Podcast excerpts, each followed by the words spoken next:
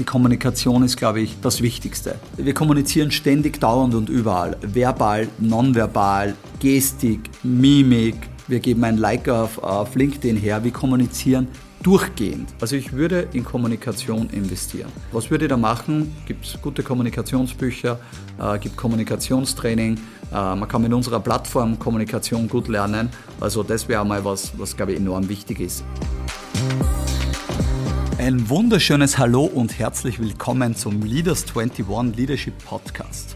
Heute wieder mit einer ganz speziellen Jahresendfolge. Ähm, wir haben nämlich einen tollen, tollen, tollen Gast, muss ich dreimal unterstreichen. Und dieser Gast ist mein Gründerkollege von Leaders 21, der ist der Thomas Kleindessner. Servus Thomas. Hallo Flo. Ja, und heute werden wir ja was ganz Spezielles machen, haben uns überlegt. Äh, es wird nicht so sein, dass ich den Thomas interviewe, das habt ihr ja alle schon einmal gehört und man liest auch sehr viel über den Thomas. Nein, der Thomas darf heute mich interviewen zum Abschluss dieses Jahres und auch ein bisschen zur Übergabe unseres Leaders 21 Podcasts, weil der soll nächstes Jahr ein bisschen regelmäßiger also gehostet werden, sprich einmal im Monat. Ähm, und das wird auch in Zukunft der Thomas machen. Und ich werde mich persönlich einem anderen Podcast-Projekt 2024 24 widmen. Man wird immer wieder was hören von mir und so weiter und so fort. Aber äh, der Thomas übernimmt und beginnen tun wir quasi äh, damit, dass der Thomas heute mich interviewt. Thomas, ich übergebe das Wort äh, als Host jetzt dir und freue mich, dass ich dabei sein darf. Danke Flo, sehr cool, dass wir das heute so machen. Ähm, und es ist natürlich eine super Chance, dich mal zu interviewen. Ähm, du hast ja nicht nur mit mir gemeinsam Leaders 21 gegründet, sondern viele Unternehmen. Natürlich Rantastic, Tractive und jetzt kürzlich auch deine Foxy Fitness als neue äh, Fitness-App gestartet. Und all diese Erfahrungen, äh, du hast ja ganz viele Erfahrungen im Leadership-Bereich, was es heißt zu gründen, aber auch zu präsentieren und zu verkaufen. Und das sind Erfahrungen, von denen wir heute etwas lernen möchten und unseren Hörerinnen und Hörern äh, etwas mitgeben möchten. Aber vorher würde ich gerne noch ein bisschen in deine Vergangenheit reinschauen und für alle, die dein Buch vielleicht noch nicht gelesen haben, äh, dass du uns noch kurz erzählst, wie warst du eigentlich so als Kind und Jugendlicher, wie bist du aufgewachsen und was hat schlussendlich zu deiner ja, mhm. Rantastik-Gründung geführt? Vielleicht kannst du uns dabei einen Blick na, geben. Sehr, sehr gerne. Äh, wenn wir das Rad der Zeit ein bisschen zurückdrehen, also ich bin eines von drei Kindern, das mittlere, also älterer Bruder, jüngere Schwester. Ich bin in Niederösterreich im Mostviertel in Strenkberg äh, am Bauernhof aufgewachsen, also beide Eltern sind Landwirte ähm, und ja, jetzt im Nachhinein reflektiert, äh, eine sehr schöne Kindheit im Sinne von, da war viel Platz, da konnte man viel tun, da hat man viel erlebt. Also durch das, dass die Eltern immer draußen waren, sei es im Wald arbeiten, sei es am Feld arbeiten, sei es am Traktor, sei es äh, die Tiere füttern und, und, und, äh, da sieht man viel, erlebt man viel. Gleichzeitig lernt man aber auch sehr bald das Arbeiten, ähm, weil man einfach schon mithelfen muss. Und das ist am Anfang alles immer ganz schön. Das kommt aber schon irgendwann die Phase, wenn man es irgendwann nicht mehr so cool findet, vor allem als Jugendlicher. Oder wenn die anderen Freunde im Freibad sind und du sitzt am Traktor, dann macht es im Sommer äh, bei 35 Grad und keine Klimaanlage dann eher weniger Spaß. Aber es sind wahrscheinlich alles ein paar Dinge gewesen, die einen auf das Leben vorbereiten. Da waren natürlich noch ganz, ganz viele Dinge dazwischen. Durch das, dass meine Eltern dann schon da und dort viel gearbeitet haben, war ich dann auch viel bei meinen Großeltern, die mich auch sehr geprägt haben. Also ich glaube vor allem auch der Opa, über den habe ich auch ein Buch geschrieben. Äh, der ist jetzt 94, wohnt bei uns zu Hause, hat 17 Geschwister, also ein, 18 äh, Kinder in der Familie und er war der Älteste oder ist der Älteste. Für den habe ich, glaube ich, viel lernen dürfen, viel mitbekommen. Und all das aber hat in Summe immer zu einer glaube ich, sehr ausgewogenen Kindheit geführt mit sehr viel Action. Habe mein erstes Moped schon mit sechs, sieben Jahren bekommen und halt viel zu Hausverstandsdinge, glaube ich, gelernt, die man später, das will ich jetzt nicht zu lang machen, die Antwort, aber ich glaube, all diese Dinge, diese Flexibilität und heute würde man Agilität wahrscheinlich sagen, äh, in der Landwirtschaft, äh, haben mir geholfen, dann später auch ein Unternehmen zu gründen und äh, hoffentlich gut zu verstehen, wie man ein Unternehmen führt. Und vielleicht eines noch, ähm, was natürlich auch nicht so super war, aber was mir gar nicht so bewusst war, mein erster Urlaub war erst mit 16, 17, wo wir mal drei Tage irgendwie ans Meer gefahren sind, weil halt am Bauernhof auch die Tierchen nicht schlafen am Wochenende und du kannst nicht sagen, ja, wir sind jetzt mal eine Woche weg oder so. Also es war schon geprägt von Leistungsgesellschaft, ohne das so wahrzunehmen. Und für mich war das ja ganz normal, dass man arbeiten muss. Ne? Und das ist heute gefühlt immer noch. Mhm. Ja, sehr cool. Ähm, und diese Leistung oder dieses äh, wirklich äh, von Kindheit auf schon äh, mitzuarbeiten, mitzuhelfen, Leistung bringen, Hat das auch dann dazu geführt, dass du gesagt hast, ich möchte ein Unternehmen gründen oder wie ist es dann dazu gekommen?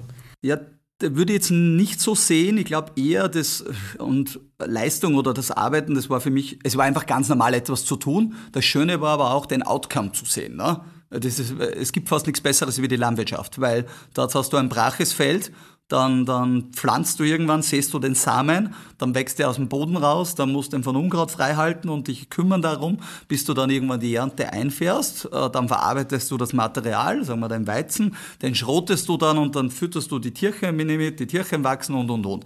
Also ich glaube, den Kreislauf des Lebens sieht man irgendwie nirgends besser wie in der Landwirtschaft. Aber du musst ständig was tun dafür. Es gibt immer Probleme, wie in der Firma. Na, jetzt ist Unkraut da am Feld, die Pflanze wird kaputt, du musst das Unkraut jäten, musst dich darum kümmern. Es regnet nicht genug genug, die Pflanzen sind trocken, was tust du? Also äh, ist ständig irgendwo was zu tun. Dann machst du die Ernte einfahren, der Mähdrescher wird kaputt, dann musst du den herrichten. Es regnet gerade, du kannst nicht, also du musst auf Rahmenbedingungen irgendwie äh, Einfluss nehmen oder versuchen, die Dinge zu lösen und irgendwie ständig was in Umlauf. Also somit, glaube ich, habe ich das einmal gelernt, irgendwie, äh, dass da dauernd irgendwas ist, was man lösen muss. Ähm, und dann ging es so weiter. Also meine Eltern waren immer sehr aktiv, uns zu unterstützen, was Bildung betrifft. Äh, wir haben jetzt nicht sonderlich viel Geld gehabt in unserer äh, Jugend oder Kindheit und so. Das war aber egal, weil man nimmt es als Kind auch gar nicht so wahr und das ist total okay. Ähm, später nimmt man es dann, glaube ich, umso mehr wahr. Aber es war dann immer so, ja, wenn du was willst, musst du auch arbeiten gehen dafür. Also ich habe relativ bald begonnen, schon mit 14, so Praktikas im Sommer zu machen. Sehr undankbare Sachen wie im Sägewerk irgendwie Latten schlichten, äh, acht Stunden am Tag. Maurerbaustelle habe ich jahrelang im Sommer gearbeitet, aber halt immer Geld, Geld, Geld verdienen, weil ich gewusst habe, ich muss mir meine Dinge selber zahlen zahlen. Ähm, habe dann mehr oder weniger freiwillig, äh, sage ich, die Landwirtschaftsschule gemacht mit fünf Jahren mit Matura. Ähm, dort war ich wahrscheinlich fehl am Platz äh, aber habe gewusst, äh, Matura, danach kann ich tun, was ich will. Und das war eigentlich das erste Mal erst so äh, nach meiner Matura, wie ich dann in Hagenberg studiert habe aber auch dort, und das sage ich immer ganz offen auch, ich war dort nicht bei den besten Programmierern und so, wenn ich das vergleiche mit meinen damaligen Gründerkollegen, mit René Christian, die im Programmieren Weltklasse waren. Aber ich hatte andere Eigenschaften. Ähm, ich war da auch besseres Drittel, war sehr ehrgeizig und, und, und. Aber irgendwie zu der Zeit hat mir das nie wer gesagt, in dem, was ich gut bin. Und das versuche ich heute auf alle Fälle anders zu machen und junge Menschen irgendwie sagen, du hast da Talent, glaube ich, da oder dort und das machst du gut. Aber bei mir war das trotz Studium dann und Hagenberg fünf Jahre Bachelor, Master, habe dann parallel ein zweites Masterstudium am Wochenende gemacht, was immer zeigt, wie äh, dass meinem Ehrgeiz sicher nie gefehlt hat, aber mich irgendwo in der Welt zu finden, das hat schon eine Weile gedauert. Und ich hatte dann kurz gearbeitet als Angestellter nach meinem Studium, habe da eigentlich einen ganz tollen Job gehabt, mit Firmenauto, im Ausland auch gearbeitet, gutes Geld verdient, die haben auch gesagt, das mache ich ganz gut. Äh, habe aber auch ein bisschen Feedback gegeben, was vielleicht nicht so gut läuft in der Firma und da bin ich auch irgendwie total an gegen Windmühlen gelaufen und habe dann irgendwie gemerkt, nein, ich habe jetzt nicht zwei Studien abgeschlossen und so viele Dinge in meinem Leben gelernt, dass ich eigentlich nur in dem kleinen Teller drin sitze und nicht über den Tellerrand hinausschauen darf. Und Selbstständigkeit, der René Christian und so weiß das, ich habe gesagt, schon im Studium irgendwie gesagt, irgendwann werde ich selbstständig sein, weil das ist das, was ich will. Und dann war es ein bisschen ein glückliches Timing, dass wir da halt alles haben starten können mit Runtastic, aber ja, Mhm. Ja, ich denke mal, die Rantastic Story kennen ja mittlerweile ganz viele Leute da draußen und da möchte ich jetzt gar nicht tiefer reingehen, die, diese Erfolgsstory, aber eine Frage schon generell in die Richtung. Du als Startup-Gründer und auch als Führungskraft ähm, weißt ja, dass man immer wieder mit Herausforderungen konfrontiert ist. Und da gibt es auch Aussagen, die ich immer wieder höre, wenn der Unternehmer als Unternehmer nicht durch das Tal der Training gegangen bist, dann, dann hast du nichts gelernt oder dann, dann kannst du eh nicht erfolgreich sein. Also das ist quasi schon fast ein Muss, diese Herausforderungen, diese Challenges zu haben. Ähm, und ohne Fleiß und harte Arbeit geht natürlich nichts. Das hat man bei dir auch immer wieder gesehen und gemerkt und das habe ich auch von dir gelernt, wie, wie gesehen, wie fleißig du bist. Aber gab es auch bei dir Momente, wo du wirklich mal keine Lösung mehr wusstest oder wo du gesagt hast, jetzt, jetzt weiß ich nicht mehr, wie wir das regeln sollen oder jetzt, mhm. jetzt habe ich echt eine Challenge, wo ich, wo ich anstehe, wo ich weiß, das, das wird jetzt hart. Und wie gehst du mit sowas um? Ich meine, es wäre schöner, wenn ich sage, ja, die Momente gab es, aber ganz so wirklich gab es sie nie. Es gab die Momente wahrscheinlich der Verzweiflung und der Resignation und der, wo du sagst, das gibt's ja gar nicht. Es läuft gefühlt alles gegen mich. Oder das kann ja jetzt nicht wahr sein, äh, wo Dinge passieren, die einfach nicht gut sind oder zeitlich jetzt gar nicht ins Leben reinpassen. ich habe aber irgendwie relativ bald, glaube ich, gelernt, durch das, dass ich fünf Jahre lang der Landwirtschaftsschule einen sehr harten Weg, den ich so nicht wollte. Ähm, ich habe dann Praktikas gemacht, die sehr mühsam waren und bin immer damals bewusst den steinigeren Weg gegangen, dass eigentlich in der Selbstständigkeit für mich Dinge leichter worden sind, weil ich immer gewusst habe, ich bin aber der Pilot des Ganzen. Ich kann entscheiden, wie und was. Ich kann selber für mich versuchen, Lösungen zu finden und hatte wahrscheinlich schon das Glück, wir haben ja zu viert gegründet, und das ist generell eines meiner größten Learnings, äh, irgendwo jemand zweiten, jemand dritten, jemand vierten, also ein enges Team um dich zu haben, Menschen, denen du vertraust, die du magst, wo du weißt, wenn du einmal ausfällst oder schwach bist, und wir alle sind im Leben irgendwann schwach oder haben gerade einmal nicht die Kraft dazu, Entschuldigung, dann, dann sind andere Leute da. Und das war bei mir immer der Fall. Und ich habe auch gelernt, und das lerne ich jetzt immer noch ständig, wenn ich irgendwo ein, Problem habe oder irgendwas einmal überhaupt nicht passt, viel zu emotional eine Diskussion wird, nimm dich raus, nimm dich zurück, warte ein, zwei Tage und die Welt dreht sich weiter. Und das, glaube ich, habe ich über die letzten Jahre viel mehr noch gelernt. Wenn es mich morgen umhat und ich bin tot, dann sind hoffentlich ein paar Leute traurig und es wäre nicht gut. Aber das Leben und das Business, läuft so weiter, wie wenn ich nicht da gewesen wäre. Ja, jetzt gibt es schon gute Leute und bei Runtastic in meiner Hochphase war ich, glaube ich, enorm wichtig für das Unternehmen und wären wir so erfolgreich geworden, bla bla bla, wahrscheinlich nicht, aber noch einmal, die Kernaussage ist, wir sind alle nicht so wichtig und relevant, dass es ohne uns nicht geht. Und wenn das einmal rausgenommen ist, sprich das eigene Ego heraus ist, ähm, und trotzdem gibt es da irgendwie ganz schwierige Dinge, ja, dann einmal andere Leute fragen und eine Nacht drüber schlafen, eine zweite drüber schlafen. Es ist total interessant, wie sie Dinge von selber auch irgendwo regeln. Und für viele Menschen erscheinen oft ähm, Situationen wie so, jetzt bricht die Welt über mich zusammen, aber zwei Tage später redet man dann mit ihnen und dann ist es schon ganz, ganz anders. Und ich glaube, das kennen wir alle wo ein bisschen. Ähm, natürlich hat man als Führungskraft, als CEO und so, du kennst es ja mittlerweile auch ganz gut, Thomas, ähm, schon hin und wieder die Verantwortung, dass man dann ähm, dafür verantwortlich ist, dass man die Entscheidungen treffen muss, dass man die schwierigen Dinge machen muss. Und auch auf deine Frage, das Tal der Tränen. Ich würde einfach nur meinen, selbstständig sein ist brutal schwierig. Es ist einfach brutal schwer und die meisten erleben das das erste Mal einfach erst dann, wenn man es auch gemacht hat. Weil ich weiß nur, wie du, wie andere gesagt haben, ja, bei Runtastic, das kann man so und so und ach Gott, was tut er da so, der Flo und das und das. Wenn man dann selber in der Situation ist, es sind dann nur 10.000 Themen mehr, um die man sich kümmern muss. Es passieren drei Dinge noch, das wissen ja andere dann oft nicht, weil man selber in der CEO-Situation ist. Ähm, es ist schon echt schwierig und gutes Resilienztraining und äh, brutal hart, äh, aber auch mit all den Vorteilen, die man dann natürlich hat in dem Ganzen. Und darum ist auch nicht jeder, und das, da war ich sicher falsch, jahrelang der geborene Unternehmer oder die geborene Unternehmerin. Ich habe mir schon immer gedacht, so, naja, ich kann das, glaube ich, ganz gut, das wird jeder andere auch gut können. Mittlerweile bin ich ganz davon überzeugt, es haben nur ganz wenige Menschen das Potenzial, ein Unternehmen zu gründen und ein Unternehmen zu führen. Also das ist sicher ein Learning gewesen der letzten Jahre. Ich habe ja viel investiert und habe schon viel gesehen, dass das viele Leute nicht können. Ja, sehr gute Learnings. Vor allem, äh, was, was mir da gefällt, ist das Thema, was du angesprochen hast, Vertrauen und gute Leute, die mit dir das gegründet haben. Also ich glaube, das ist ganz wichtig, dass man da auch gute Leute um sich hat, die einem auch Probleme immer wieder mal abnehmen oder einem dabei helfen, die Probleme zu lösen. Gleichzeitig aber, es braucht natürlich, wie du richtig gesagt hast, das richtige Mindset dazu. Und ähm, auch ich stelle mir ganz oft die Frage heute als CEO und, und, und Gründer, was ist eigentlich das Schlimmste, was passieren kann? Und wenn ich diese Frage mir selbst beantworte, dann geht es mir oft wieder besser und ich, ich kann weitermachen und mhm. denke mir, wir werden das regeln. Also. Genau. Also das glaube ich auch. Und noch einmal, es gibt dann am Ende des Tages wahrscheinlich auch viele Dinge, die wichtiger sind. So, ich sage immer, Gesundheit ist so ein schönes Beispiel, weil man sagt, so Gesundheit ist nicht alles, aber ohne Gesundheit ist alles nichts. Und das merkt man, ich war gerade irgendwann wieder Covid-krank und so und du liegst ein paar Tage mit hohem Fieber im Bett und so und dann ist da eigentlich alles andere, du wirst eigentlich nur fit werden. Du wirst einfach wieder gesund sein. Und jetzt, das ist jetzt nur eine einfache Krankheit, äh, aber ich sag, ähm, bei Leuten, die dann wirklich irgendwie andere gesundheitliche Probleme haben, da weiß man so schnell äh, sofort, äh, es ist so wichtig, dass die Basics funktionieren und dann kann man rundherum wieder auf andere Dinge fokussieren. Und das habe ich auch vorher gemeint mit dem, wir alle sind im großen System nicht so wichtig und relevant. Ähm, und wenn man sie nicht immer ganz so wichtig nimmt oder sagt, wie du die Frage stellst, was ist der Worst Case, was passieren kann, dann funktioniert es nicht.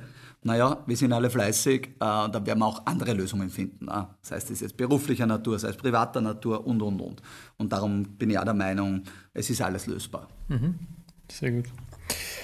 Äh, andere Frage ähm, zum Thema Motivation. Äh, du bist ja bekannt dafür und das habe ich selber auch immer wieder erlebt. Also wenn ich, mich zurückerinnere, wie ich damals bei Rantastic begonnen habe, wie du da so ein All Hands äh, wie du All Hands präsentiert hast und dich da selber auf den Boden geworfen hast und die Liegestütz äh, oder Kopfstand, äh, Handstand-Liegestütz sogar vorgezeigt hast, um die Leute auch zu motivieren und zu zeigen, was bauen wir für ein neues Produkt. Ähm, das hat einfach ja, motiviert. Du rockst die Bühne, machst Vorträge.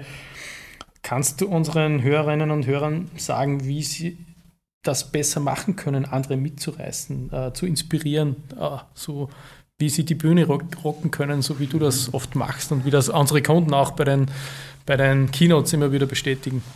Ja, jetzt sind wir ja eigentlich schon ein bisschen in dem Leadership-Thema. Leadership heißt ja auch irgendwie so Leading by Example und Leute von seiner eigenen Vision und von seinem Weg zu begeistern und die, die mitzunehmen und so.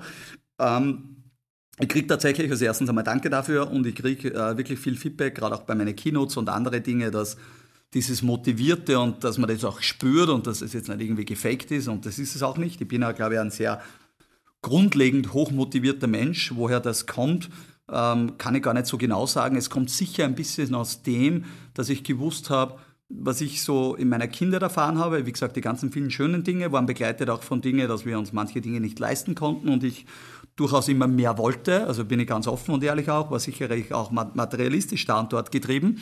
Aber es hat mir einfach die Motivation gegeben, mehr zu tun und es zu schaffen. Und ich glaube, wie kann man, also deine Frage war jetzt, wie kann man Leute mitnehmen, wie kann man Leute mitreißen? Es gibt sicherlich, jetzt kann man sagen, in der Theorie gewisse Themen, da könnte man sagen, Storytelling ist enorm wichtig. Also ich habe gelernt, wenn ich äh, bei Runtastic was präsentiert habe, oder ich war gerade in Amerika bei Google und Apple, ähm, welche Geschichten musst du deinen Mitarbeiter, Mitarbeiterinnen erzählen? Und ich habe immer gesagt, es müssen die Stories sein, dass du dann, Thomas, zu Hause deiner Lebenspartnerin, deinen Lebenspartner das erzählst, ah ja, heute hat der CEO oder heute hat der Flo die und die Geschichte erzählt. Und das sind normalerweise nicht nur die langweiligen Geschichten, was eh ganz logisch ist, dass passiert ist, sondern sind ein bisschen so behind the scenes, wie ich das erste Mal im Apple Campus war, ich habe ein paar Fotos gemacht, wie war es mein Essen, was ist da passiert, ähm, wie hat der über den geredet und, und, und. Also so ein bisschen dieses ähm, ähm, Storytelling und ein bisschen das Behind the Scenes, was passiert so. Das interessiert Menschen immer. So funktionieren auch Medien, das kennen wir alle. Oder A hat zu B gesagt und rausgekommen ist C ähm, und so. Das, das ist einfach die Neugierde. Also ich glaube, Entschuldigung, Storytelling ist ein ganz, ganz wichtiger Punkt. Zweiteres, ist natürlich, wie geht man selber da rein? Wenn man selber jetzt irgendwie so langweilig, hm und ja, also es ist ein bisschen so die Energie. Dazu gehört eine Körpersprache. Darum bin ich auch überzeugt, dass Fitness so ein, ein Privileg ist, wenn Menschen trainieren und Menschen was tun für ihre Gesundheit. Die stehen aufrechter da, die haben einfach ein bisschen mehr Energie. Ich habe auch vor jedem wirklich wichtigen Meeting in meinem Leben war in der Früh schon um vier, fünf oder sechs Uhr laufen und bin um neun Uhr in das Meeting rein und habe schon meinen Sauerstoff drin gehabt, meine 100 Liegestütze gehabt, meine fünf Kilometer gelaufen. Dann hast du so eine Winner-Mentalität. Also es macht schon irrsinnig viel aus, wie redest du in den Spiegel rein, so kommt sie auch ein bisschen zurück. Oder wie schreist du in den Wald rein, so kommt auch das Echo ein bisschen zurück. Und wenn du da jetzt mit einer Körpersprache, dass dir nichts freut und dass du müde bist und sowieso ist alles mühsam, dann wirst du auch nicht andere Menschen damit abholen können, dass wir sagen, wir gehen da gemeinsam durch und, und, und. Also Storytelling, Zweiteres natürlich auch die Eigenmotivation, die Körpersprache, die Gestik, die Mimik. Und drittens, glaube ich, ist auch immer das Ziel vorzugeben, die Vision herzuzeigen. Äh, wo wollen wir denn hin? Wo stehen wir? Wo müssen wir hin? Wir gehen den Weg gemeinsam und so. Also ich kann, glaube ich, schon sehr gut Bilder aufzeichnen und kann Leuten und Menschen das Ganze vermitteln, dass sie Unglaubliches erreichen können. Und von dem bin ich auch 100% überzeugt, äh, weil es hat so viele Dinge gegeben. Ne? Es hat kein Runtastic gegeben und äh, viele wissen es in meinem Buch, aber auch auf meinen Keynotes. Es waren nur Neins am Anfang. Und wir haben echt gescheite Leute gefragt. Und alle haben gesagt, das ist der größte Blödsinn ever, den sie da macht. Wer soll mit einem Handy laufen gehen? Das macht null Sinn, Burschen. Vier Gründe, wird nie funktionieren. Das ist ein Gadget, das braucht keiner den Blödsinn. Und hätte ich damals an die ganzen vielen Neins und Neinsager geglaubt, dann hätte es jetzt Runtastic nicht gegeben. Und ich habe mittlerweile jetzt acht Unternehmen selber gegründet äh, und in 40 investiert. Also da wäre ganz viel nicht passiert. Ähm, und ich glaube, ich lese gerade äh, das aktuelle Buch von Manuel Schwarzenegger. Ähm, Jetzt, das ist jetzt so okay gut, aber ich bin ein großer Fan von Arnold. Insofern äh, gibt es auf YouTube ganz viele Motivationsspeeches, die unglaublich stark sind.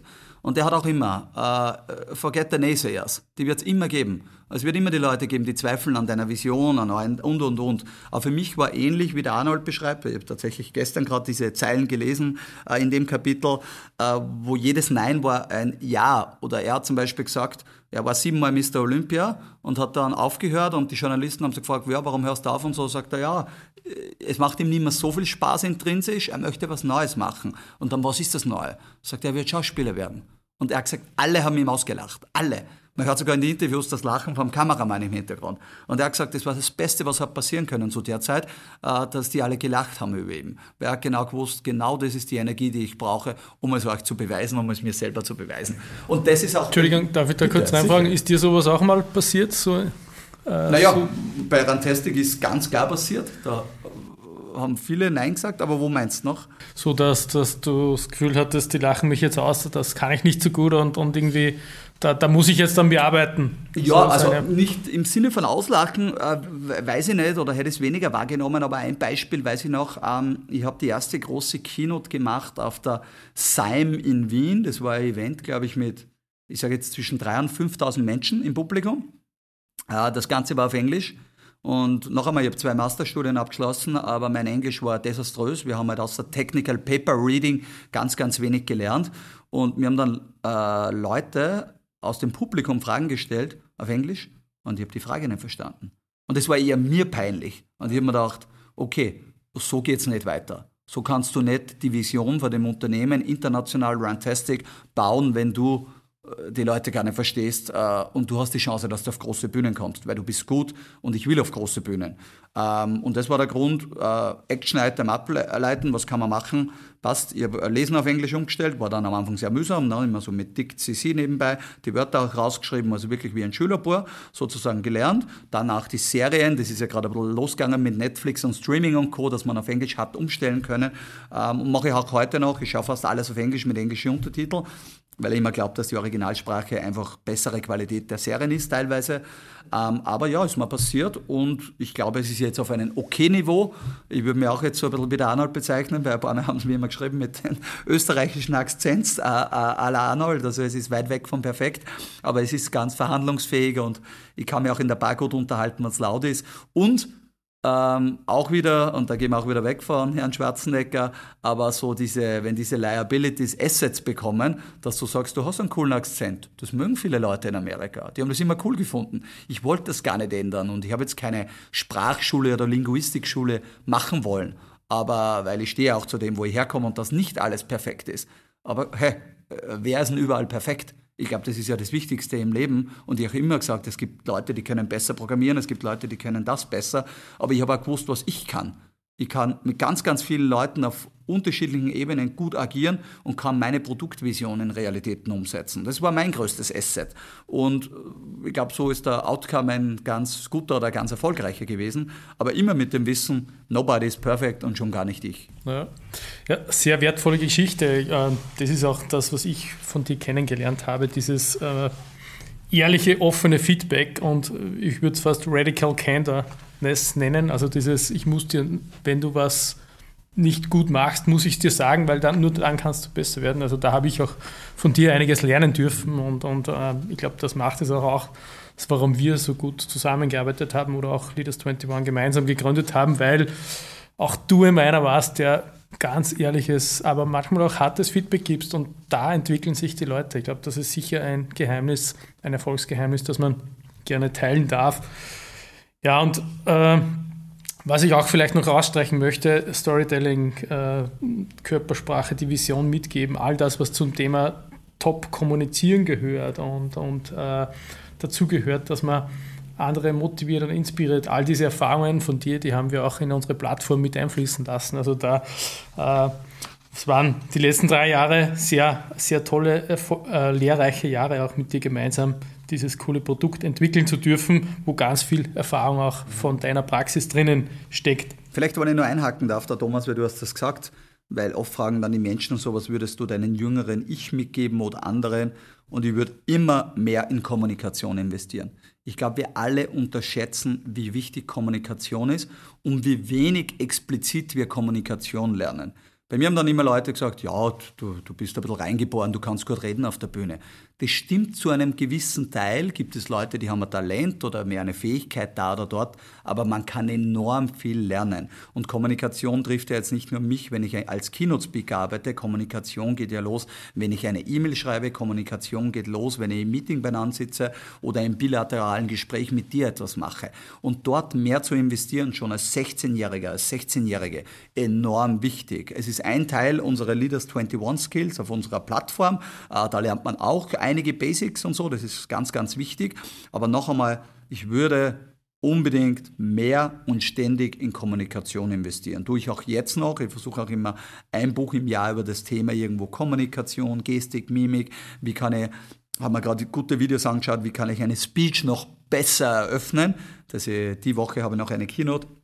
Das erste Mal probieren möchte, wenn ich auf die Bühne gehe, zuerst einmal die ersten 30 Sekunden nichts sage, nur meine Blicke in zwei, drei Leute richte, die Hände richtig, äh, die Gestik und Mimik richtig mache und erst dann beginne, um noch mehr zu zeigen, okay, die Person hat die völlige Präsenz auf der Bühne und hat alles im Griff. Ist irrsinnig interessant, wenn man dann in das Level kommt, wo man schon mit dem Publikum ein bisschen spielen kann, weil man selber diese Awareness hat, wo ist man, wo steht man. Ich bin natürlich äh, über die letzten Jahre hunderte Mal auf Bühnen gestanden und dadurch habe ich auch dort lernen können, aber das war auch total interessant. Ich habe am Anfang, wenn du mich gefragt hättest, wie war die Keynote und wie war die Audience und und und, irgendwie wäre es gewesen, ich war da zwar 20 Minuten oder 60 Minuten oben, aber ich hätte gar nicht viel erzählen können. Das ist so, wie wenn du Auto fährst und du weißt nachher gar nicht mehr, was ist passiert während der Fahrt. Und das wieder zu lernen oder das zu lernen, dass ich sage, ich bin da in der Achtsamkeit oben, krieg mit, was passiert, krieg mit, wie, wie ich das auch äh, äh, manage von da oben. Das war so ein Skill, da habe ich Zeit gebraucht. Und äh, Kommunikation ist einfach so wichtig. Also möchte ich nur unterstreichen, investiert in eure Kommunikation. Das wird 100% einen positiven Effekt äh, auf, auf euch zurückgeben. Also ganz sicher.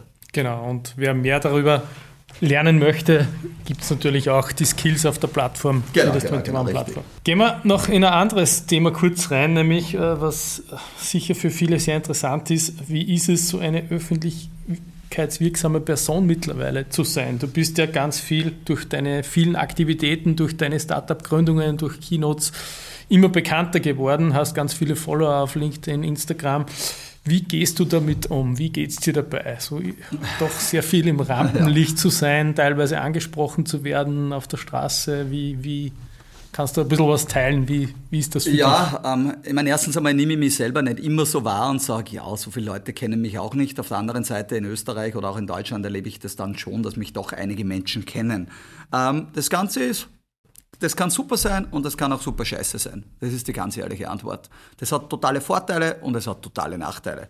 Wobei ich meinen würde, ähm, ja, jetzt kann man jetzt gar nicht so sagen, was überwiegt. Aber fangen wir mal äh, the good. Ähm, die Vorteile sind natürlich, ähm, man kann dadurch, durch Bekanntheit ähm, und Reichweite, äh, erstens einmal ist man wirklich ein Vorbild, ein Role Model für andere Menschen und es gibt wahrscheinlich nichts Schöneres wie wenn junge Menschen und teilweise geht es zurück bis 12-Jährige, 14-Jährige. Letztens ist wieder wer gekommen, ein 14-jähriger Bursche, äh, der hat mein Buch mitgehabt, wo ich ihm unterschreiben kann. So out of nowhere. Der hat nur gewusst, ich bin dort und so und äh, dann kommen Eltern her und sagen, wegen mir geht, dein, geht mein Sohn oder meine Tochter jetzt äh, in die HTL oder will studieren gehen, weil sie will auch einmal Unternehmerin werden. Das gibt ja halt unglaublich viel Kraft. Also das sehen auch ganz viele andere Menschen nicht, aber das ist für dich selber so, so wow. Also, und Gott sei Dank kriegt man das Feedback auch und so. Ähm, dann gibt's natürlich Vorteile, wenn man jetzt das Restaurant ist voll und noch einen Tisch braucht, dann kriegt man einen öfters als Florian Schwantner. Das ist ganz ehrlich. Aber ich spiele das gar nicht so aus und sage, das weißt du und ich tu mich selber nicht als zu wichtig nehmen und sagen, weil ich bin so super und ich brauche das jetzt, aber das passiert einfach. Ähm, gut, oder du wirst da und dort eingeladen, auch alles gut und so. Die Kehrseite ist natürlich auch, dass sich hunderte und tausende Leute bei dir melden ähm, und du das nicht bedienen kannst. Ich kann nicht auf Instagram jeden zurückschreiben. Ich kann nicht auf LinkedIn jeden antworten. Ich kann nicht auf allen Kanälen äh, und die Leute sind kreativ. Glauben wir, da kommt Post nach Hause, da passieren die und die Dinge. Und was dann oft ein bisschen schade ist, was du, dann schreibt schon einmal wer und so, naja, geschwandener, arrogantes Arschloch, hat man nicht einmal zurückgeschrieben auf Instagram. Äh, äh, jetzt kann ich das gar nicht erklären der Person und äh, fair enough, äh, wenn mich die als arrogant sieht, aber ich glaube, äh, dass ich das hoffentlich nicht bin oder glaube, so würde ich mich nicht einschätzen. Aber du skalierst halt irgendwann nimmer. Und ich habe jetzt kein Management dahinter und zwei Assistenten, die mir das abarbeiten und dann im Namen von mir zurückschreiben oder überhaupt, weil das mag ich nicht. Es gibt nur mich selber und ich bediene alle meine Kanäle aktuell oder immer schon selber. Und ähm, das es tut mir nicht weh, aber es ist dann oft auch ein bisschen schade. Und ich glaube, man muss auch lernen, das hat mir auch wer erzählt, der ein bisschen noch breitenwirksamer ist wie ich oder viel, viel öffentlicher, wo halt Leute sagen, was der, als öffentliche Person musst du damit umgehen, dass 10% dich sowieso hassen. Und das Wort Hass ist schon etwas Hartes. Und ich habe ja einmal so ein bisschen einen Shitstorm gehabt da, der jetzt nur ja, eh, egal, äh, wie berechtigt der war oder nicht, ähm, aber auf alle Fälle ist es nicht viel passiert. Aber dann bin ich einmal auch durch dieses äh, Tal gegangen und ich glaube, ich habe es ganz richtig gemacht. Am besten ist gar nicht zu reagieren und, und, und. Aber es ist dann halt schon, gerade jetzt Social Media, die Anonymisierung und Leute schreiben irgendeinen Scheiß, ähm, das ist dann schon hart. Für mich war es okay hart, aber es ist dann eigentlich auch rundherum für die Familie mühsam. Die Mama lässt so Kommentare, ist natürlich mit dem Internet nicht so affin. Und das hat man dann schon wehgetan für andere Menschen nämlich. Ähm, und teilweise nämlich auch echt nicht berechtigt, gewisse Dinge, aber äh, das muss man dann auch, aus, auch aushalten. Und ist wahrscheinlich schon auch ein Grund, ähm, ich werde auch immer wieder gefragt, ob ich mehr Fernsehen machen will, mehr TV. Und ich habe das immer, äh, eigentlich immer mehr abgelehnt, weil ich gelernt habe, einen Florian Schwanten soll man meiner Meinung nach aktuell kennen für Unternehmertum, für Startups, für Entrepreneurship, äh, für meinetwegen noch Fitness, für jemand, der auf die Bühne gehen kann, Menschen motivieren kann und äh, gute Kinos machen kann. Aber ich muss jetzt nicht äh, der Z-Promi im Dschungelcamp werden. Und würde ich auch nicht machen, von denen abgesehen. Jetzt kann man sagen, irgendeine TV-Show oder so, wo es um Unternehmertum geht, das passt alles zu mir. Aber weiter würde ich es jetzt momentan nicht machen. Und ist auch der Grund, warum ich gar nicht unbedingt versuche, mehr Öffentlichkeit zu machen, weil ich muss damit kein Geld verdienen, Gott sei Dank. Ähm, und es ist mir da und dort auch ein bisschen wurscht. Und ich bin schon gerne der authentische, auch der ich bin. Also auch beim Weggehen, ich bin jetzt nicht sehr strategisch und sage, ich muss mich jetzt so verhalten und der muss mich sehen und ich muss dort sein äh, und ich muss auf dem Foto oben sein. Das ist mir eigentlich ziemlich egal alles und das wissen die Leute, die mich kennen. Äh, die kurze Zusammenfassung ist, hat Vor- und Nachteile. Ähm, ich finde, der beste Vorteil ist, du hast einen beeinflusst andere Menschen in ihrem Leben, sehr positiv im Sinne von Unternehmensgründungen, mehr machen, mehr erreichen, positive Attitude haben. Negative ist sicher, ja, manche Leute glauben dann halt auch, dich zu kennen und wollen mit dir reden. Und ein bisschen Neid gibt es leider in diesem Land auch noch. Äh, das erfährt man da und dort dann auch immer wieder. Äh, das musst du aber dann irgendwie lernen, dass dir das egal ist, weil wenn du ein bisschen öffentlich Wirksamkeit bist, dann gibt es halt auch beide Seiten, die dazugehören, mit denen musst du umgehen können. Mhm. Genau. Ja. Ja, sehr cool. Also kann ich absolut unterstreichen, dass ich sehe immer, wie dir das ein Anliegen ist, anderen was beizubringen, für andere dein Wissen weiterzugeben. Und das ist sicher ein enormer Vorteil und den du auch wirklich lebst sozusagen. Und das finde ich, finde ich wirklich toll. Danke. Bevor wir reingehen in ein paar konkrete Fragen, noch Leadership-Fragen, beziehungsweise auch Fragen, die du unseren Gästen immer wieder gestellt hast, genau. äh, hätte ich noch eine Frage, die ein bisschen in die Zukunft gerichtet ist. Äh, wie sehen deine Ziele 2024 aus? Was hast du in Zukunft geplant? Wirst du wieder Unternehmen gründen? Möchtest du auch wieder einmal CEO sein? Wie, wie schaut es da ein bisschen aus? So, äh, sind sicher einige gespannt. Ja, klar. Äh, wie geht es weiter oder was passiert so? Naja, es gibt wie immer Fitnessziele. Ich habe jetzt mit meiner Foxy Fitness, äh, jetzt kommt äh, bald die vierte App heraus und dann, dann ist die Kollektion einmal voll. Ähm, und ich würde gerne nächstes Jahr mindestens jeden Tag 50 Liegestütz machen. Das werde ich auch tun und wirklich jeden Tag. Also ich würde es versuchen, 365 Tage zu schaffen. Wird sicher schwierig, aber im, im Durchschnitt werden vielleicht nur einmal 10 sein und ein paar äh, oftmals äh, mehr wie 100. Ähm, das ist mir ganz wichtig, aber auch im Fitness ähm, äh, wieder ein bisschen mehr Cardio zu machen und auch gut ins Gym zu gehen. Ich bin jetzt 40 mittlerweile ähm, und äh, meine, meine Figur da gut zu halten und auszubauen. Das macht mir immer Spaß, weil es gibt jetzt nicht mehr so viele Leute mit 40, die, die einen guten Sixpack haben und das, das geht sich immer aus. Das zeigt mir immer, ich stehe in dem Fitnesslevel dort, wo ich sein will. Das ist, klingt ein bisschen keine Ahnung, meinetwegen Proletik, aber äh, das taugt mir immer, weil das gibt mir äh, immer ein gutes Zeichen, der Körper passt. Und wenn für mich der Körper passt, tue ich mir auch meinen Geist leichter und vice versa wahrscheinlich. Ähm, Das sind die Ziele. Ähm, ich habe wie immer einige Bücher, die ich lesen möchte. Ich beschäftige mich gerade mit dem Thema Longevity ein bisschen mehr. Also sprich, wie kann man seinen Lifespan, wie kann man länger, gesünder leben ähm, und mache da gerade auch alle möglichen Blutanalysen und Untersuchungen und ein paar Vorsorgedinger, die vielleicht in dem Alter noch gar nicht notwendig sind. Aber das Thema macht mir sehr viel Spaß und interessiert mich sehr. Und ähm, natürlich jetzt beruflicher Natur ähm, ist auch so, wie gesagt, ich bin ja bei Leaders, äh, mit dir gemeinsam ähm, da und dort auch immer noch dabei, wo wir schauen, äh, wie kriegen wir gute Kunden, äh, wo können wir wen wie connecten. Das wird immer ein bisschen passieren. Es gibt über 40 Startup-Beteiligungen.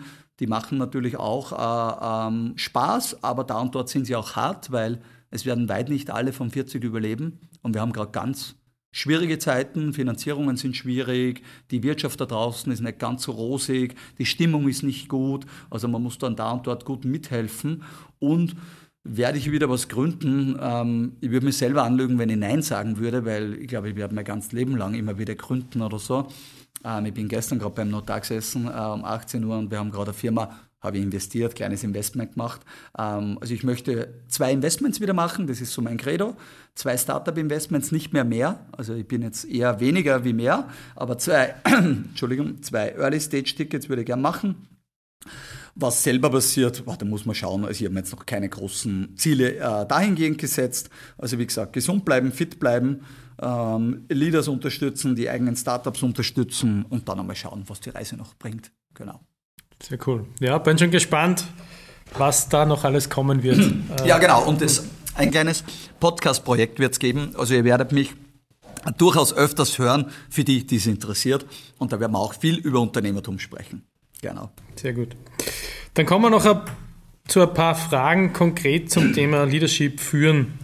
Äh, was verstehst du eigentlich unter Leadership? Wie würdest du das kurz beschreiben? Ja, ich habe es vorher ähm, eh schon gesagt. Ähm, Leadership hat für mich damit zu tun, andere Menschen zu motivieren, an die gleichen oder ähnliche Dinge zu glauben, eine Vision zu zeichnen und die Fähigkeit zu haben, andere Menschen dafür be zu begeistern, dieser Vision und dem Ganzen zu folgen. Und äh, für mich geht das dann oft Hand in Hand mit Leading by Example. Leading by Example oder bei Vorbild heißt natürlich auch, dass mich ich so verhalte, wie ich glaube, dass es richtig ist, damit man diese Vision, dieses Bild auch in die Realität umsetzen kann und mit anderen das Ganze gemeinsam schaffe. Und für mich ist Leadership jetzt auch nicht so, weil äh, ich glaube, es wird wahrscheinlich auch Definitionen geben. Der Leader, der Anführer, der Führer der Gruppe, so ein bisschen hierarchisch gesehen, der steht da weiter oben. Ähm, und dann ist da das Team. Ich sehe das immer mehr auf einem Level auch, dass man das viel mehr gemeinsam erreicht. Aber umgekehrt verstehe ich auch, es braucht sozusagen auch den Anführer, die Anführerin. Es braucht den CEO, es braucht den Gruppenleiter, es braucht den Teamlead weil der Teamleader oder diese Person hat auch wieder andere Aufgaben zu tun wie die anderen Mitglieder. Und äh, so sind wir auch wieder im ganzen Teamthema, Together Everybody Achieves More. Und so würde ich Leadership für mich beschreiben oder definieren. Mhm. Und wann sollte man darüber nachdenken, in sich selbst zu investieren oder in seine eigene Leadership-Entwicklung, auch wenn man jetzt vielleicht nicht gerade Leader werden will, aber im Grunde generell diese Qualitäten äh, braucht ja jeder oder jede. Genau, ich glaube, ähm, ab Tag 1 im Leben, äh, da übernehmen es aber mal wahrscheinlich ganz lang die Eltern, äh, dann übernehmen es ein bisschen die Erziehungsbeauftragten, sprich der Lehrer, die Lehrerin, ähm, dann ist man irgendwann so selber wahrscheinlich in seiner pubertären Phase einmal gefangen, wo man gar nicht weiß, was da alles passiert und es einem auch ziemlich egal ist. Aber umso früher man das aktiv wahrnehmen kann, in sich selbst zu investieren, umso besser. Umgekehrt aber, es ist absolut nicht, nie zu spät. Also auch wenn wir wieder so auf Unternehmensgründung reingehen, ganz viele tolle Unternehmen wie, keine Ahnung, McDonald's und äh, ich glaube Starbucks und viele andere, da waren die Gründer über 50 Jahre alt, wie die das Unternehmen gestartet haben. Äh, Red Bull, Mateschitz, glaube ich, war 45 und, und, und. Also es ist überhaupt nicht zu spät, in sich zu investieren, aber es ist, glaube ich, eines der wichtigsten Assets, in sich zu investieren, weil äh, es gibt so die 1%-Methode, das Buch äh, vom Adam Grant ähm, sagt ja, jeden Tag 1% besser werden und dann wird es exponentiell, also 1,01 hoch 365 ergibt ja diese 37,78 in der Kurve. Also ich würde meinen, es ist nie falsch, in sich zu investieren und ich würde immer ein bisschen mehr in mich investieren, äh, wie ich plane, weil der, der, Output wird ein guter sein. Ich muss, glaube, die Leute müssen nur verstehen, nur weil ich jetzt drei Wochen in mich investiere, habe ich nicht die nächsten drei Wochen dann Erfolg. Sondern man liest oft ja das Zitat, warum ich jetzt für meine Stunde 1000 Euro verlangen darf, weil ich zehn Jahre lang investiert habe, damit ich in einer Stunde das kann, was andere nicht können. Darum ist sie so teuer. Und das hat schon was Wahres. Ähm, und noch einmal, ich komme immer wieder das Gleiche, investiert in euch selbst, weil ja, ihr habt ja nur ein Asset. Das ist auf der einen Seite das Physische, euer Körper. Darum sollte man auch den gut bedienen, sich bewegen, Fitness, ein bisschen gesünder ernähren, schauen, was braucht er und ein bisschen analysieren. Ähm, und dann gibt es das Mentale, der Geist, der gehört auch gefüttert mit Inhalten, mit guten Leuten rundherum, äh, mit neuen Dingen, die einen Spaß machen. Ähm, und dann, wenn das harmoniert, physisch und mental, und man ist da in einer guten Balance, dann ist man auch fähig, gute Leistung zu bringen. Und gute Leistung wird immer honoriert werden. Sei es im Sinne von, es macht Spaß, sei es mit denen tut man gern was und, und, und. So ist irgendwie so mein ganz banaler Zugang. Ähm, aber ich glaube, viele Menschen tun das auch nicht. Darum immer wieder der Appell, investiert in euch selbst. Also es kann nicht falsch sein. Ja, sehr gut, ja. Würde ich absolut auch unterstreichen. Bei mir ist das selber ähnlich. Wenn der Körper passt, dann passt auch der Geist. Also das gehört zusammen und man muss in beide, auf beide Seiten investieren, immer wieder, ja. Ähm, du hast aber erfolgreiche Firmen oder Führungsgründer äh, angesprochen. Gibt es eine Führungskraft, die dich in deinem Berufsleben geprägt hat? Und wenn ja, warum? Gibt es eine Führungskraft, die mich geprägt hat? Ja, definitiv. Das war der Erik Littke, äh, ehemaliger CMO von Adidas. Der ist 2014, da hat Adidas ganz schwierige Zeiten gehabt, äh, ist in den Vorstand äh, berufen worden, damals von Herbert Heiner, äh, als Amerikaner in der deutschen Firma, um dort die Marke zu übernehmen, also war für die Marke verantwortlich, somit auch fürs Produkt. Ähm, und äh, seit Tag 1 an, Eric war maßgeblich dafür auch entscheidend, äh, dass die Acquisition von Rantastic zu Adidas, äh, durch Adidas passiert ist. Und wir haben uns von Minute 1, wie er präsentiert hat im Raum, für mich war ja Adidas vorher nicht so am Schirm wieder da mit, mit unserer ganzen Geschichte. Dann war Eric da und hat präsentiert. Haben wir gedacht, geiler Typ, geile Präsentation, cooler, cooles Mindset.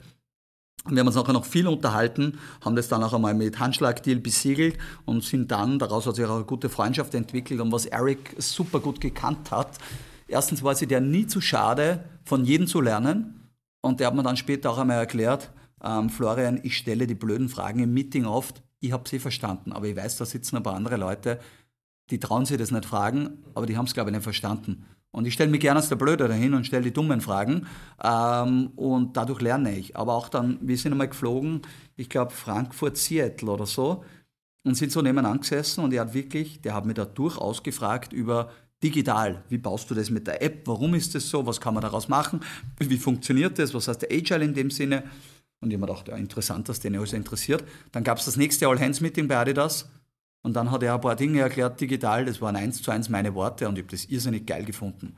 Und er hat aber gesagt, ich bin da jetzt nicht der Experte, aber ich habe geile Experten rundherum, ich habe mir das Wissen ein bisschen angeeignet. Ähm, das und das macht man so, weil das und das so ist. Also er hat ehrlich gesagt, dass sie jetzt nicht er alles überlegt hat, aber dass er mit dem Besten reden kann und dann das so weitergibt. Und das war für mich total inspirierend. Und der hat es geschafft, bei 60.000 plus MitarbeiterInnen irgendwie der zu sein, wo du glaubst, der hat immer ein offenes Ohr für dich. Äh, dem würdest du immer folgen und ich habe immer gesagt, das war ein Leader, wenn mir der um drei in der Früh anruft und ich bin am Samstag gerade weg und habe schon, keine Ahnung, vier Bier intus und ich, der braucht jetzt was, dann würde ich heimgehen, egal wo ich bin und würde für den drei Stunden arbeiten. Immer zu jeder Uhrzeit. Und es war für mich so, ich weiß nicht warum, aber wow, äh, die Person ist gut. Und ja, das ist wirklich cool. Und mittlerweile darf ich selbst in sein Startup Uh, Unless Collective heißt das, investiert sein. Der macht dort uh, Fashion, uh, so 100% biologisch abbaubar. Du kannst das Leiberl eingraben und drei Wochen später ist quasi weg, weil der sehr viel für Nachhaltigkeit überhaupt. Und wie gesagt, der beste Leader, den ich in meinem Leben habe kennenlernen dürfen. Ja, sehr toll. Ähm, eigentlich auch diese Qualität durch Fragen eine gute Führungskraft zu sein, weil das ist auch, was mir immer wieder unterkommt. Führungskräfte können ganz oft sich nicht zurücknehmen und einmal einfach nur Fragen stellen. Sie glauben immer, sie müssen gleich die Antwort haben. Und da kann ich nur bestätigen, solche Menschen braucht es sozusagen, genau. um andere zu führen. Ähm, letzte Frage und dann kommen wir zu den Abschlussfragen. Ähm, eine Frage, die mich auch noch inspiriert äh, oder interessiert und vielleicht viele da draußen auch. Ähm, wie definierst du Erfolg und warum bist du für dich selbst erfolgreich? Wie definiere ich Erfolg? Ich fange wieder beim Körper an, weil da tue ich mir leichter. Ich habe immer gesagt, so, wenn ich weiß, ich kann meine 50 Liegestütze machen, kann 10 Kilometer so unter 50 Minuten laufen, dann bin ich in meinem Schema drin, dass der Körper funktioniert. Und dass das alles, so habe ich es normal ausschaut, auch sage ich jetzt einmal. Und da habe ich quasi Zahlen, Daten, Fakten dafür.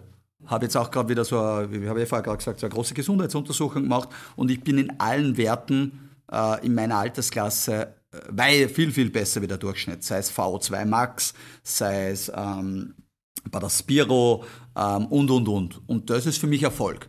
In dem Fall bin ich da tatsächlich wahrscheinlich in den Top 5% oder teilweise sogar Top 3%, whatever it is, auch egal, aber dann ist es für mich Erfolg, da eher bei den oberen dabei zu sein. Das ist ganz, ganz klassisch gemessen. Ähm, auf der Business-Seite oder so ähm, ist es ein bisschen schwieriger. Bei Rantastic war damals die Vision, ein Unternehmen zu bauen, das wirtschaftlich tragbar ist und von dem wir leben können. Dass das so viel größer wird und erfolgreicher, das war nicht abzusehen, beziehungsweise hätten wir uns damals noch nicht so groß denken getraut. Das haben wir alles lernen müssen, wo das hingehen kann. Also wir hatten ja auch, wir waren jung und hatten keine Ahnung ähm, und irgendwann brauchten wir das Geld. genau, ist aber dann auch irgendwann passiert. Somit habe ich, glaube ich, schon einen wirtschaftlichen Erfolg geschaffen, äh, habe ganz viel Steuern zahlt. Das ist eine Definition für Erfolg meiner Meinung nach. Ähm, und das möchte man natürlich gerne repetitiv haben und das noch einmal zeigen. Jetzt sind wir bei Tractive, das war das zweite Unternehmen, das wir parallel zu Rantastic gegründet haben, sehr erfolgreich unterwegs, in der Weltmarktführer und auch da die klare Nummer eins.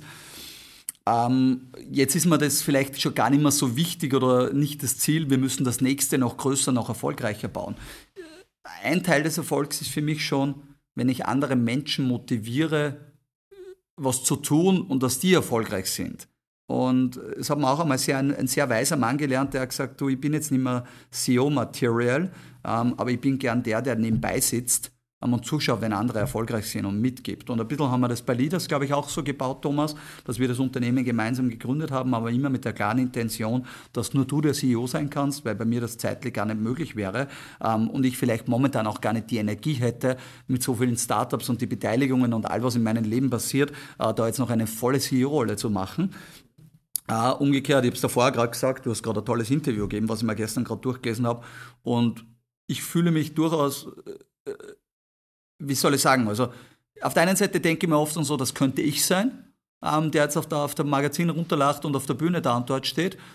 Äh, und das Schöne ist aber, ich weiß, ich muss es gar nicht mehr sein. Und ich habe echte Freude, wenn du erfolgreich bist, wenn ich andere Leute aufblühen sehe, wenn ich weiß, andere Leute haben Erfolg, das macht mich erfolgreich. Und wenn ich dazu was habe beitragen können, ähm, ich habe in einen Künstler investiert, den John Petchinger, wir haben gerade Abschlussgespräch gehabt und haben äh, trotz eines schwierigen Jahres das beste Jahr ever wieder gehabt. Und ich weiß, ich habe dazu beigetragen, ohne mich hätte der die Reise so nicht gestartet. Und dieses Danke und dieses zurückzubekommen, so definiere ich Erfolg. Und wenn ich noch anderen Menschen in den nächsten 10, 20, 30 Jahren dabei helfen kann, erfolgreicher zu sein und ich irgendwo vom Kuchen ein bisschen mitpartizipieren kann, dann passt es wirtschaftlich, glaube ich, auch. Äh, so definiere ich wahrscheinlich die Seite des Erfolges. Sehr cool. Ja, vielleicht auch danke an dieser Stelle, dass du mich dabei unterstützt hast und dass du mir auch mit heute das Zepter dieses tollen Podcasts übergibst. Ich bin schon sehr gespannt und voller Vorfreude auf das nächste Jahr. Wir werden hoffentlich ganz viele tolle Gäste hier weiterhin haben und, und unsere Hörerinnen und Hörer da draußen motivieren und weiter inspirieren. Genau. Mit dem komme ich auch schon zu den abschließenden Fragen, auch die, die du deinen Gästen immer wieder gestellt hast. Und es ist natürlich auch spannend, wie du die beantwortest. Und da starte ich gleich mit deinen Büchern. Es ist ja immer sehr interessant, was die Leute an Büchern äh, vorschlagen. Welche drei Bücher würdest du anderen empfehlen oder haben dich vielleicht verändert und, und dir positiv geholfen?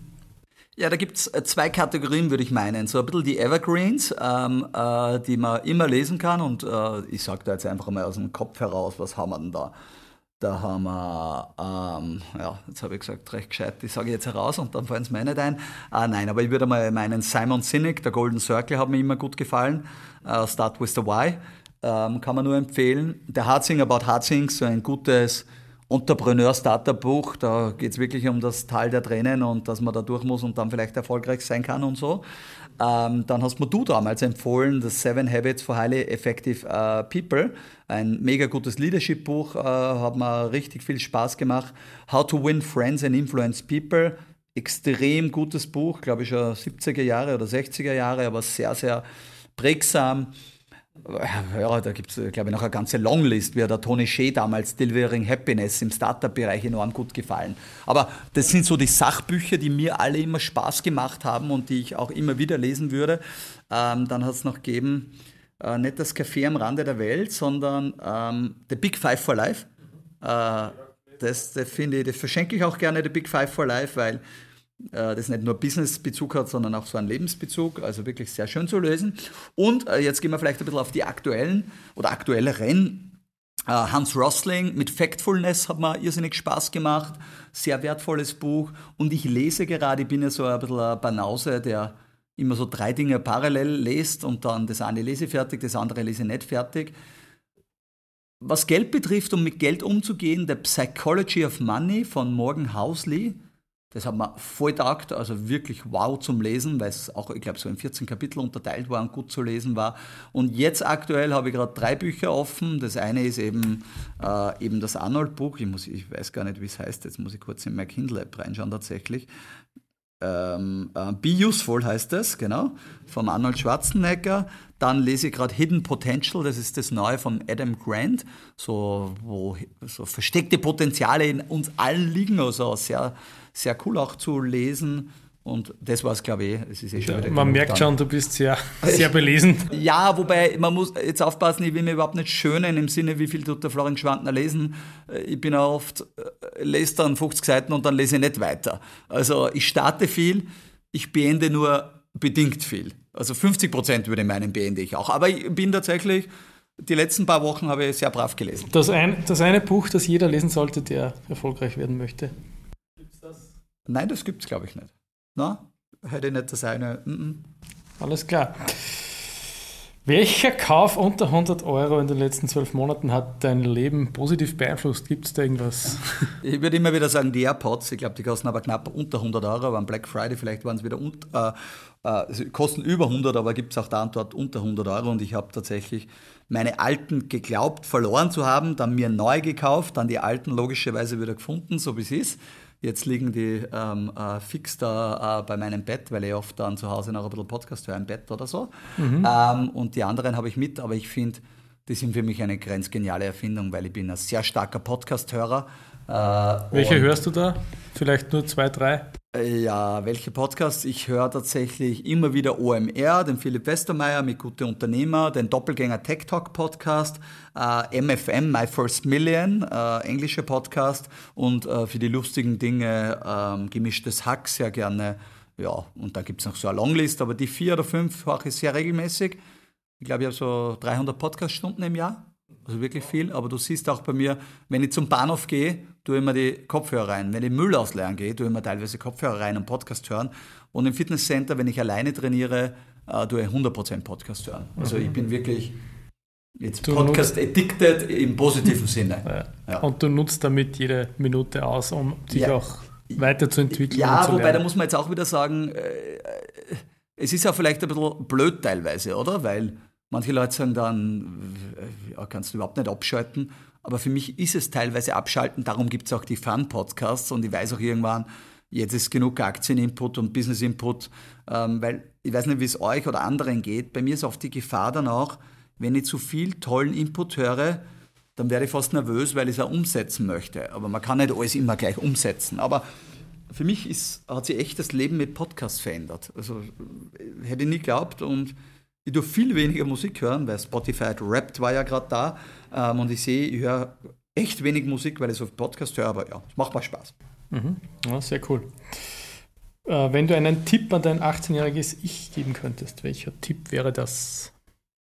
Ja, wie gesagt, ich war sehr unsicher mit 18 im Sinne von hm, zur falschen Zeit am falschen Ort, in der falschen Schule mit den falschen Leuten. Und diese Unsicherheit hat sich sehr lange durchgezogen.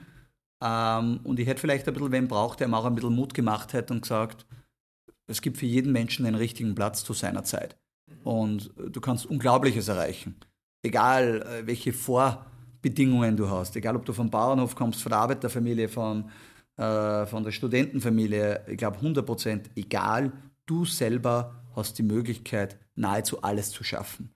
Jetzt muss man ein bisschen äh, Ausnahmesternchen machen. Egal wie viel Fußball ich gespielt hätte, ich wäre nie Champions League Material geworden. Ich glaube, das muss man irgendwann wo verstehen, dass manche Dinge auch nicht gehen. Äh, aber alles andere und gerade im Business-Kontext, glaube ich, dass jeder Mensch erfolgreich werden kann. Ähm, nur man muss fleißig sein. Und eine Stunde mehr in der Früh und eine Stunde mehr am Abend und das viele Jahre wird zu Output führen. Und an das habe ich immer geglaubt, darum habe ich mich selber gequält. Zweites Studium nebenbei, Vollzeit gearbeitet, Vollzeitstudium. War das lustig? Nein, es war wahrscheinlich nicht lustig. Und andere waren dann vielleicht fort und ein bisschen Party machen und und und. Und ich habe äh, lernen müssen. Aber Gott sei Dank ist bei mir der Outcome dann überall gekommen und ich würde es wieder so machen. Und mein 18-jähriges Ich würde sagen, hey, bleib dran, bleib genauso fleißig und motiviert, wie du bist. Äh, du wirst deinen Weg gehen und du mhm. wirst erfolgreich sein. Sehr cool. Also ich hoffe, dass sich einige Hörerinnen und Hörer diese, diesen Tipp mitnehmen können und äh, auch da dadurch ein bisschen motiviert werden, daran zu glauben, dass vieles möglich ist, wenn sie nur daran glauben. Genau. Die letzte Frage, weil es geht ja um 21st Century Skills. Wir haben ja die 21st Century Skills entwickelt, mhm. die man heutzutage braucht, um erfolgreich zu sein. Kannst du uns aus deiner Sicht kurz sagen, was sind die zwei, drei wichtigen Skills aus deiner Sicht, die man heutzutage braucht? Genau, ja, wir haben ja sieben Skills auf unserer Plattform. Ich wiederhole die jetzt nicht alle, die kann man auf leaders21.com einfach nachschauen. Aber ich habe es vorher schon gesagt, die Kommunikation ist, glaube ich, für mich das Wichtigste, weil äh, la Paul Watzlawick, du kannst nicht nicht kommunizieren und wir kommunizieren ständig, dauernd und überall, verbal, nonverbal, Gestik, Mimik, wir schreiben eine E-Mail, wir kommunizieren, wir schreiben eine WhatsApp, wir schreiben eine Instagram-Nachricht, äh, wir geben ein Like auf, auf LinkedIn her, wir kommunizieren durchgehend. Ähm, und ich glaube, die Kunst der Kommunikation ist dazu notwendig, wenn man Dinge verkaufen wollen, und wir alle wollen Dinge verkaufen, sei es im Privaten, ähm, das lernen Kinder ganz bald, die wollen Süßigkeiten haben im Geschäft, also müssen sie irgendwie verhandeln und verkaufen, damit sie sie die von den Eltern bekommen. Äh, wir wollen unsere Produkte verkaufen, wir wollen uns als Mensch, als Marke verkaufen. Wenn wir Single sind und einen Partner wollen, dann verkaufen wir uns auch und stellen uns gut dar, dass wir äh, gute Chancen haben bei dem Gegenüber. Ähm, und das ist alles Kommunikation. Also ich würde in Kommunikation investieren. Ähm, was würde ich da machen? Gibt es gute Kommunikationsbücher, äh, gibt Kommunikationstraining. Äh, man kann mit unserer Plattform Kommunikation gut lernen. Also das wäre mal was, was, glaube ich, enorm wichtig ist im 21. Jahrhundert. Und insofern ist, glaube ich, wichtiger denn je, da wir die Skills brauchen mit verschiedenen Audience. Also wir müssen mit der Generation Z wahrscheinlich anders kommunizieren wie mit Generation Y, ähm, weil es einfach zwei verschiedene Gruppen an Menschen sind. Aufmerksamkeitsspanne, die Art und Weise, wie wir Wörter wählen, ähm, was ist cool, was ist cringe, was ist äh, Boomer und Bibabo. Also ich bin auch nicht überall der Beste, aber ich kommuniziere gerne auch mit jungen Menschen, um zu ungefähr zu verstehen, wie ticken die, weil irgendwann haben die auch eine Kreditkarte und können meine, deine und eure Produkte da draußen kaufen. Also glaube ich, müssen wir die verstehen. So, jetzt habe ich viel, viel Kommunikation gesagt. Ich glaube, ein anderer Skill, den ich sehr wichtig finde, ist die Achtsamkeit. Und mit der Achtsamkeit meine ich, das, da habe ich viel von dir lernen dürfen, äh, wirklich den Moment wahrzunehmen, wo stehe ich gerade, wer bin ich gerade, welche Rolle nehme ich gerade ein in der Situation, in der ich auch bin und was passiert rundherum mich. Weil ich habe oft das Thema gehabt, glaube ich, ich bin durch das Leben gerannt und bin gar nicht um links und rechts schauen kommen, weil so viel los war. Immer fünf Termine mehr, wie Zeit war. Und äh, zu einer gewissen Zeit war das, glaube ich, ein guter Skill, weil es geht enorm viel weiter. Wenn du wirklich tust, ist unglaublich, was man am Tag, wenn man um 6 Uhr startet und bis um 10 Uhr am Abend tut, dann schafft man wirklich viel. Ähm, aber es ist, glaube ich, nicht immer richtig. Und habe dann auch gelernt, entschleunigter zu sein und ein bisschen stehen zu bleiben und einmal links zu schauen, was passiert da in meinem Leben, was passiert rechts, was passiert vorne, hinten und in welcher Rolle befinde ich mich gerade auch und wo bin ich gerade. Und in einem Firmenkontext, im Unternehmen, habe ich eine andere Rolle wie in meiner Familie, eine andere Rolle wie in meinem Freundschaftskreis, eine andere Rolle wie auf irgendeiner Bühne. Und das kann ich mittlerweile viel besser wahrnehmen. Das habe ich lange, glaube ich, nicht gehabt. Ähm, und seitdem ich es besser wahrnehmen habe, passieren zwei Dinge. Ich glaube, ich kann die Leistung noch besser abrufen und kann mich mehr in den Moment reinversetzen. Das ist äh, gut für das Gegenüber von mir. Und umgekehrt kann ich auch besser aufnehmen. Sei es einen Applaus aufnehmen, sei es ein Feedback aufnehmen, sei es vielleicht auch besseren Input geben und Output kriegen. Also diese Achtsamkeit, die, glaube ich, wird da und dort tatsächlich unterschätzt in dieser vor allem schnelllebigen Welt, weil Achtsamkeit ist auch, äh, ich habe jetzt gerade wieder 30 Minuten auf Instagram investiert oder verschwendet. Auch das sehe ich einen Unterschied, weil man kann auch investieren, wenn man Dinge lernt über eine Social Media Plattform. Man kann aber auch Zeit verschwenden, wenn man nur depperte Videos schaut. Und auch das kann wieder okay sein, wenn es meiner Seele gerade gut tut. Also ich weiß auch öfters, jetzt ist 30 Minuten Bullshit-Time und TikTok, Instagram, irgendein Blödsinn lesen und so. Na, nona nicht gehört das im Leben dazu. Also das ist jetzt Kommunikation, Achtsamkeit ähm, und dann, glaube ich, ist irgendwie auch so die Performance immer irgendwo wichtig. Weil äh, jetzt, da gibt es oft so Dinge, die in drei Minuten erledigt sind, tu sie sofort. Ähm, und da bin ich relativ gut in dem Ganzen. Ich schreibe mir oft, meine To-Do-Listen sind ja schrecklichst. Die funktionieren so auf einem normalen Zettel, egal was man anlegt, schreibe ich mal in der Früh 14 To-Dos auf, die mir gerade einfallen. Sieben sind geplant, aber sieben fallen mir ein. Und dann arbeite ich die einfach runter. Und da bin ich echt gut, was in einer Stunde oft passiert. Also Output-getriebenes Arbeiten, weil äh, die hängt oft mit Deadlines auch zusammen. Wir alle arbeiten ja brav jeden Tag, Tag in, Tag aus, aber kriegen wir auch wirklich Output zusammen. Und für mich zählt Output schon sehr hart, weil ich sehe halt gern, wenn was passiert ist. Ähm, und das macht mir irrsinnig Spaß. Und das sind, glaube ich, drei so Eigenschaften im 21. Jahrhundert. Ähm, die Kommunikation, die Achtsamkeit und dann nennen wir es Performance wenn man dort was weiterbringt, dann fühlt sich das gut an und ja, äh, macht mir Spaß. Also ich bin, wie alle wissen, ein bisschen performanceorientiert. Das wird auch nicht weggehen. Ähm, bin aber sicher auch schon lockerer geworden. Das wirst du wahrgenommen worden. Du hast mir viele Jahre äh, miterleben dürfen, äh, auch in meinen äh, äh Hochzeiten bei Rantastic, die halt sehr, sehr, sehr wild getrieben dann auch waren mit vielen Themen. Und jetzt natürlich auch ein bisschen resilienter und achtsamer. Wo befinde ich mich und was tun wir gerade? Und ja, und ich hoffe aber, und das ist, glaube ich ganz wichtig, dass ich mich auch ständig weiterentwickeln werde. Ähm, und da gehört ein gutes Umfeld dazu und gibt es viele Eigenschaften wahrscheinlich on top noch, aber die drei würde ich heute mitgeben wollen. Super, vielen Dank, sehr wertvoll und vor allem die Achtsamkeit ist der Skill oder die Fähigkeit, die es auch dafür braucht, all die anderen Fähigkeiten zu entwickeln und zu erkennen, wo man selber steht, wie du es richtig gesagt hast, und auch bewusst die richtigen Entscheidungen für sein eigenes Leben treffen zu können. Damit sind wir auch leider schon wieder am Ende. Äh, sehr wertvolle Inputs, äh, tolle Dinge, die du mit uns geteilt hast, Flo. Äh, war mir wirklich eine große Freude. Und wie gesagt, unser Podcast geht ja weiter. Ich freue mich sehr auf das kommende Jahr. Und danke dir nochmal für deine Zeit. Und ähm, ich freue mich auch, dich in vielleicht einigen Monaten oder im nächsten Jahr wieder einmal als Podcast-Gast dabei zu haben. Vielleicht machen wir auch gemeinsam mal einen. Sehr gerne. Bis ja. dahin, äh, auf jeden Fall ähm, alles Gute. Weiterhin bleib wie du bist. Und liebe Zuhörerinnen und Zuhörer, stay tuned, was auf euch zukommen wird mit dem Leaders 21 Podcast. Sehr gut. Jetzt muss ich abschließend auch noch ein paar Worte sagen. Ähm, erstens, Thomas, danke ähm, für das Interview heute und alles Gute. Jetzt, ähm, du hast ja das Zepter symbolisch in die Hand genommen für die Zukunft. Ich möchte mich bedanken bei allen Zuhörern und Zuhörerinnen äh, für den Leaders 21 Podcast. Ihr habt mir immer wieder Feedback gegeben. Wir haben tolle Episoden machen dürfen, ähm, viel gelernt dabei und ja, ähm, danke für die Treue, danke für das Feedback. Ähm, danke natürlich auch, dass ihr uns als Unternehmen Ihnen vertraut. Wir haben ja einige Kunden auch äh, über den Podcast gewinnen dürfen, mit denen wir jetzt mit Leadership Trainings, mit unserer Plattform zusammenarbeiten.